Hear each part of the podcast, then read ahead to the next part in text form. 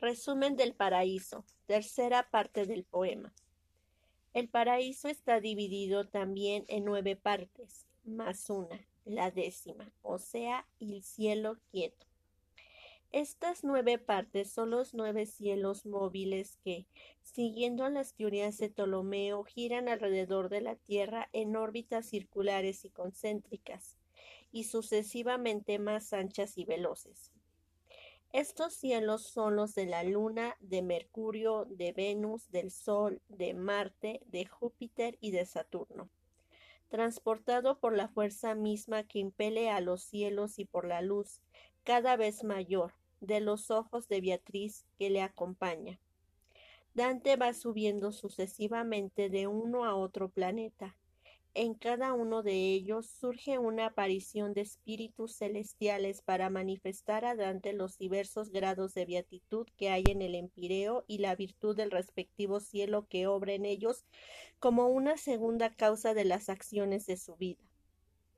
Una vez transpuesto los siete cielos de los planetas, llega el poeta al octavo, que es el cielo estrellado, siendo recibido en el signo de Géminis.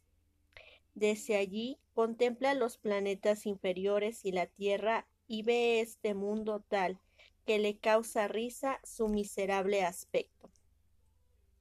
En este y en el noveno cielo, denominado cristalino, se le manifiestan, bajo la apariencia de simples esplendores, el triunfo de Cristo y la corte celestial, la cual ve toda reunida en el empireo en forma de cándida rosa, cuyas hojas son la morada de los justos.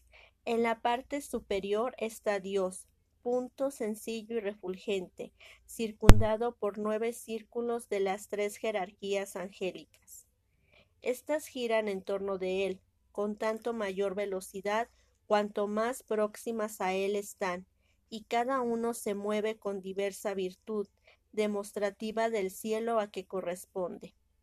De suerte tal que, los círculos angélicos menos veloces o menos próximos a Dios mueven los cielos más tardíamente y más hacia la tierra.